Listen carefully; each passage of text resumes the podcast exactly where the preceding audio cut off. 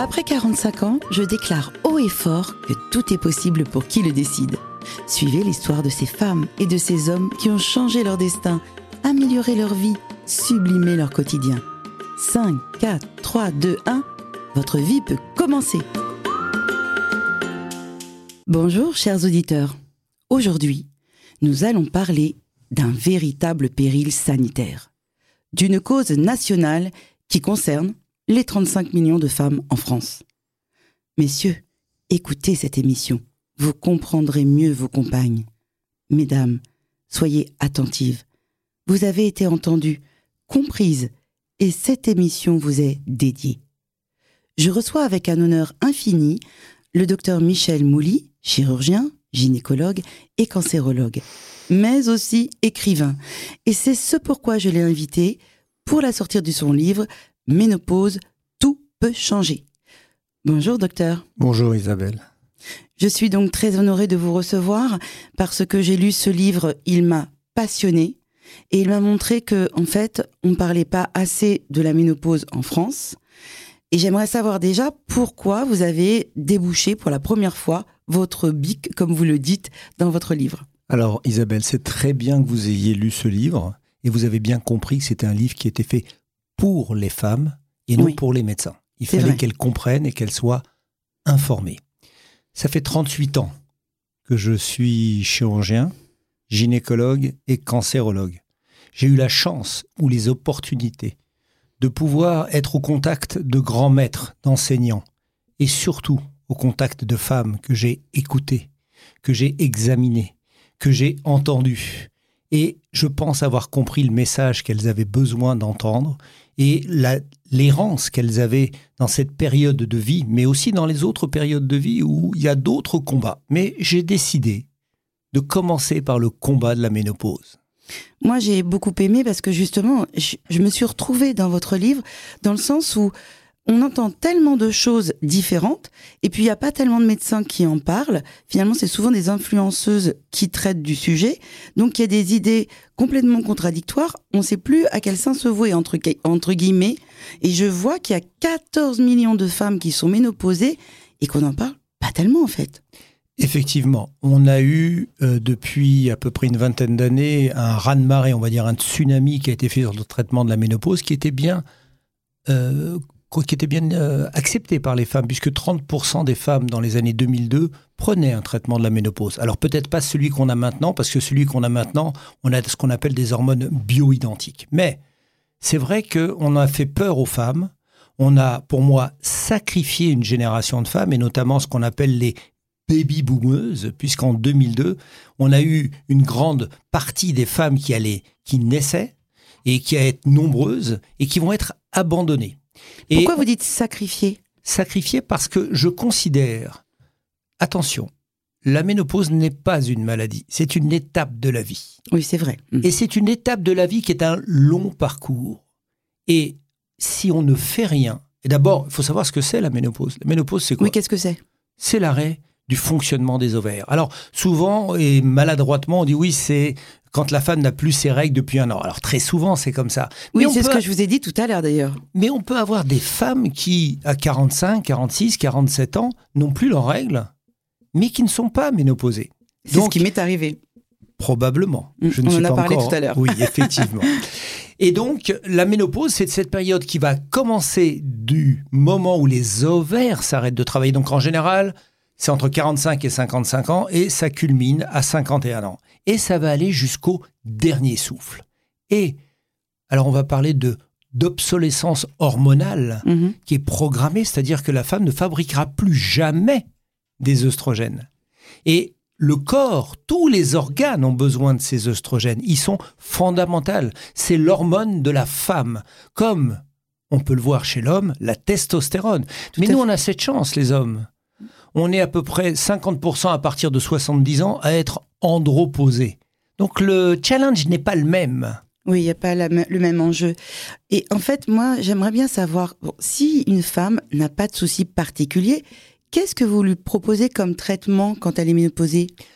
Alors, le mot, souvent les femmes me disent, docteur, j'ai pas de bouffée de chaleur, ça se va très bien. Alors, c'est vrai qu'il y a 10 à 20% des femmes qui ont une génétique qui ont une alimentation, qui se sont préparées, qui ont appréhendé. Et ces femmes-là, effectivement, qui font de l'activité physique, ne vont probablement pas avoir besoin de traitement hormonal. Ça, c'est important, excusez-moi, mais j'ai lu, justement, vous dites, grosso modo, si on a une bonne hygiène de vie, on va avoir moins de symptômes. Effectivement, ça a été montré. Vous verrez toujours la femme qui vous écœure. C'est comme les femmes qui vont des grossesses et qui vous écœurent, qui prennent pas un gramme et qui vous font des. Voilà, la ménopause pour certaines femmes. Et c'est 10 à 20% Il faut pas englober toutes les femmes. Mhm. Et à peu près 80% des études ont été faites d'ailleurs hein, pour savoir euh, entre, 5, entre 50 euh, et 55 ans combien de femmes avaient des symptômes. 93 93% Et donc, il faut savoir que cet appauvrissement hormonal va se faire progressivement ou brutalement. Mais il faut savoir qu'un jour ou l'autre, cet appauvrissement en hormones, en œstrogènes particulièrement, créera des problèmes. Alors vous les avez entendus, hein.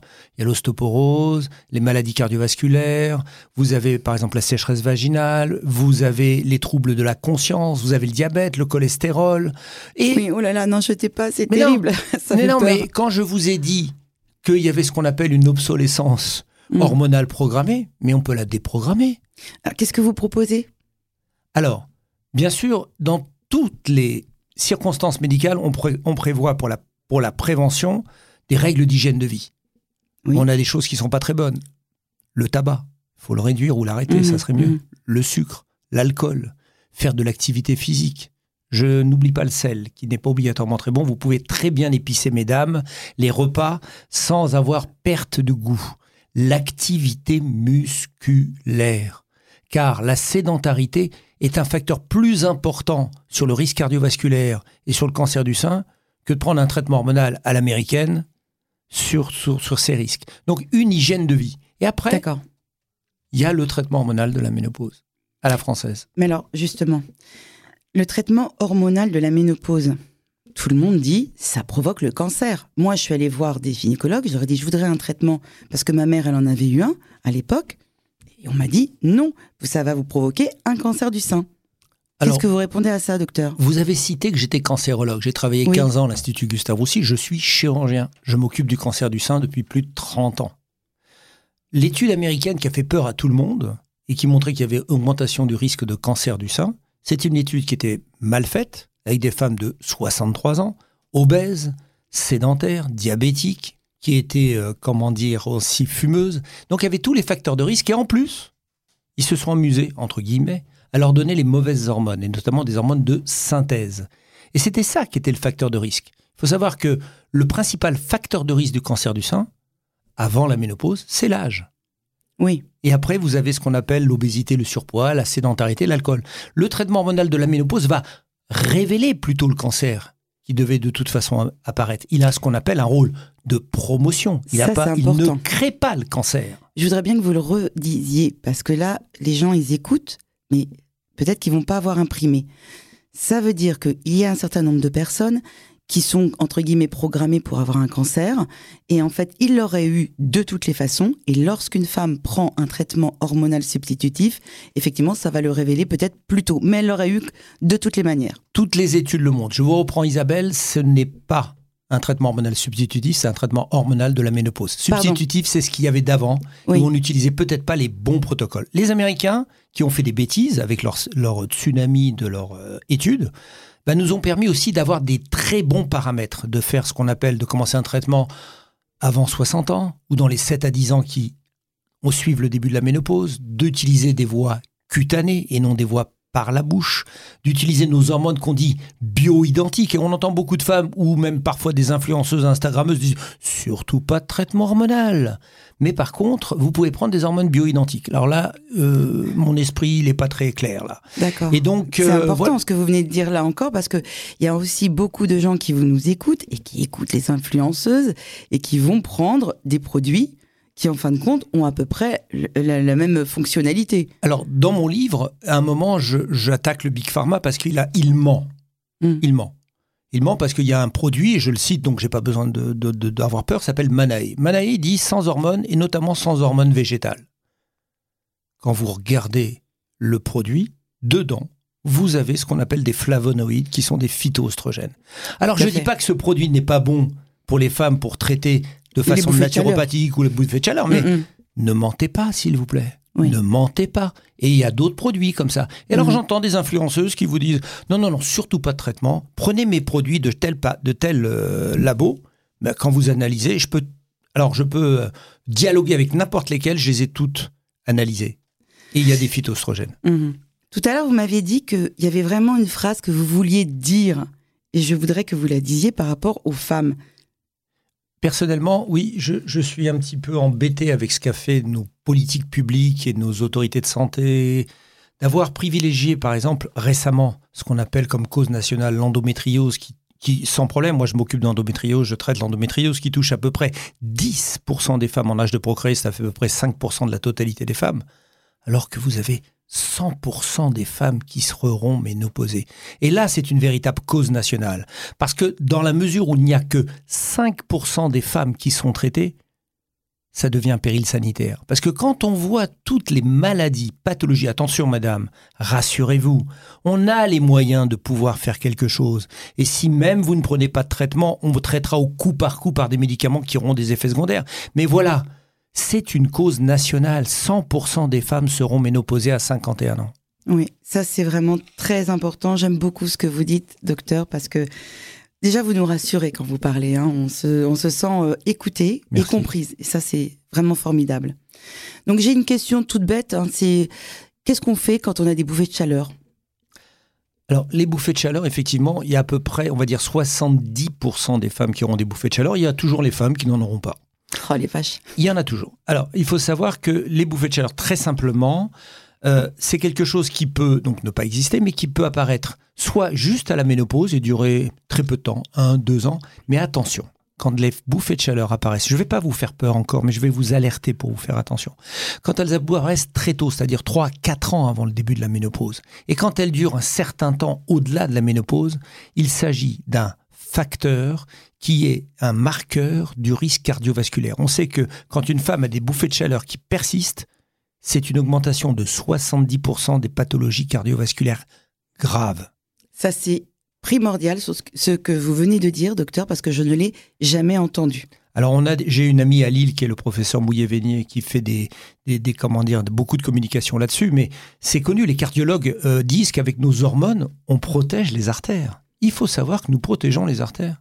Mais au fait, docteur, est-ce qu'il n'y a que le traitement hormonal pour les bouffées de chaleur? Est-ce qu'il y a quelque chose de naturel qui existe? Alors, toutes les études montrent que le traitement hormonal de la ménopause est le meilleur traitement, toutes, quelles qu'elles soient, mais vous avez des femmes qui ne veulent pas en prendre et qui ne peuvent pas en prendre. Alors, vous avez l'activité physique, vous avez une alimentation équilibrée avec des produits qui vont diminuer l'inflammation, vous avez par exemple les produits comme le safran qui vont diminuer. Vous pouvez euh, faire euh, il y a des produits en naturopathie. Alors, les produits de naturopathie que j'ai accusés tout à l'heure, quand vous n'avez pas de cancer, vous pouvez les prendre. Ça va diminuer, bien sûr, tous ces éléments des troubles qu'on dit vasomoteurs. Et pour les insomnies, alors? Alors, il est, certain il est certain que 60% des femmes en ménopause vont se plaindre d'insomnie. Et qui dit insomnie dit fatigue, dit trouble de la mémoire, dit relationnel délicat, et ça va évoluer. Et ça va évoluer vers la dépression. Il faut savoir que dans la préménopause, 30% des femmes, 10 à 30% des femmes présentent des signes de syndrome dépressif. Et ce syndrome dépressif, c'est ce qu'on appelle la période de vulnérabilité de la femme. Et on la revoit souvent chez des femmes qui ont eu des viols, un divorce, le baby blues, des gros troubles, euh, comment dire, dans la vie professionnelle. Et cette période-là, il faut pas aller tout de suite sur les antidépresseurs. C'est dû à la baisse des œstrogènes. Ça aussi, c'est vraiment très intéressant parce qu'il y a énormément de femmes, du coup, qui prennent des antidépresseurs, qui se bourrent même de médicaments, alors qu'en fait, tout simplement, si elles avaient un traitement hormonal, elles, elles iraient bien. Je ne dis pas 100%, mais, non, mais il faut y penser parce que ça survient à cette période. Et qu'est-ce qui survient à cette période? La baisse des œstrogènes. Oui, ça je suis tout à fait d'accord avec vous. Euh, alors moi, il y a un sujet qui m'intéresse, et ça va intéresser aussi les hommes et les femmes qui nous écoutent, c'est la baisse de libido et la sécheresse vaginale. Qu'est-ce qu'on fait pour ça, docteur? Alors, 50 à 60% des femmes vont développer une sécheresse vaginale et ça survient en général soit immédiatement, soit dans les 2 à 4 ans qui suivent le début de la ménopause. Le vagin devient sec, il devient douloureux au rapport sexuel, il s'infecte facilement, les femmes font des cystites. Alors, je vais encore dire que là, le meilleur traitement, c'est le traitement, les oestrogènes du mhm, traitement hormonal mhm. de la ménopause. Mais il y a 20% des femmes qui, même avec un traitement, ça marche pas. Les ah oestrogènes, oui. effectivement, il y a 20%. C'est un certain type de femmes, je ne vais pas m'allonger là-dessus, mais mhm. enfin m'étaler là-dessus, mais je veux dire, il y a certaines femmes qui n'ont pas, et donc on a d'autres traitements. J'ai introduit en tant que cancérologue, pour les femmes qui malheureusement ne pouvaient pas prendre de traitement hormonal de la ménopause, pour pouvoir avoir une vie sexuelle ou même un bien-être génito-urinaire, le laser vaginal. Ce laser va permettre aux femmes de, alors entre guillemets, rejuvéniser le vagin et de pouvoir reprendre une vie sexuelle. Parce que n'oubliez pas, quand il n'y a pas de plaisir, il n'y a plus de désir. Et donc la libido, elle baisse. Et quand les femmes ont les bouffées de chaleur, l'insomnie, qu'elles sont fatiguées, on peut les comprendre qu'à un moment, elles disent Bah non, je n'ai plus tellement envie. C'est vrai, moi j'ai des amis qui ne veulent plus avoir de relations sexuelles parce que justement, elles ne sont pas prises en charge de ce point de vue-là et elles ont mal pendant les rapports. Donc je trouve ça formidable aussi que vous ayez euh, proposé un traitement. Je signale que le laser, je l'ai introduit même au plus grand centre européen du cancer qui est l'Institut Gustave Roussy. Mais en tous les cas, si nos auditrices ont ce genre de problème, elles peuvent vous contacter et vous pourrez leur proposer un traitement. Bon, toute cette émission est vraiment euh, formidable, instructive. Je pense que toutes les auditrices et auditeurs vont avoir eu énormément d'éléments.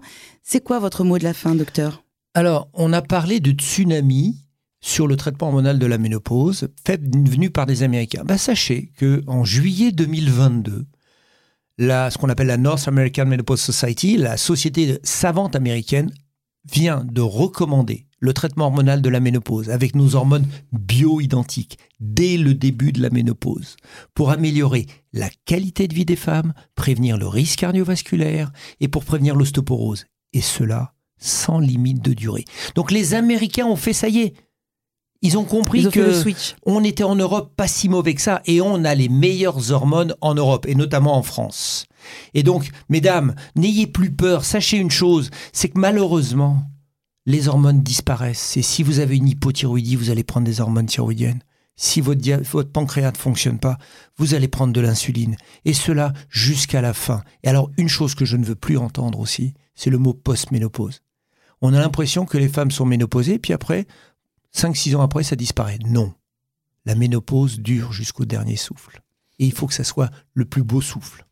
Oui, ça doit être la plus belle partie de notre vie. Enfin, en tous les cas, une magnifique partie. Et moi, elle est longue. Elle est très longue. Elle est très longue. Et moi, du coup, c'est ça mon leitmotiv de dire la vie commence après 45 ans pour faire un pied de nez à la vie et de dire qu'on peut faire des tas de choses. Et ça, et il faut évidemment, si on fait des tas de choses, il faut qu'on soit en bonne forme, il faut qu'on ait euh, un bon moral, euh, et il faut il faut qu'on soit aussi au, top de notre forme euh, d'un point de vue gynécologique et sexuel. Donc tout ce que vous nous avez expliqué, c'est pour. Mon livre est fait pour la prévention, mhm. et on ne découvre pas la ménopause à 50 ans. Et moi, ce que j'aimerais, c'est que nos générations de femmes qui sont sacrifiées sortent de l'ombre et aillent à la lumière, un peu comme les photos Harcourt, vous savez, de l'ombre à la lumière. Cher docteur, je voudrais quand même reparler de votre livre, puisque c'était aussi euh, le but du jeu que vous veniez dans cette émission, puisque vous venez de sortir un livre qui s'appelle Ménopause, tout peut changer. Pourquoi donc vous avez écrit ce livre? J'ai écrit ce livre pour informer les patientes, pour qu'elles ne soient plus dans cette euh, ignorance, parce que beaucoup de médecins sont ignorants, et c'est ce qui m'embête. Et c'est pour ça que j'ai fait ce livre, pour les femmes et pour qu'elles puissent comprendre et appréhender cette période de la ménopause et ne pas dire Oh ben non, la ménopause ça se passe bien. Mais le jour où les femmes sont malheureusement dans 10, 15, 20 ans après, elles ont subi sans traitement les méfaits de la ménopause, il devient trop tard. Et là, on est obligé de prendre des médicaments avec des effets secondaires. Magnifique, magnifique mot pour finir notre émission. Merci beaucoup, docteur Mouli, et je vous dis à la semaine prochaine. Merci, chers auditeurs.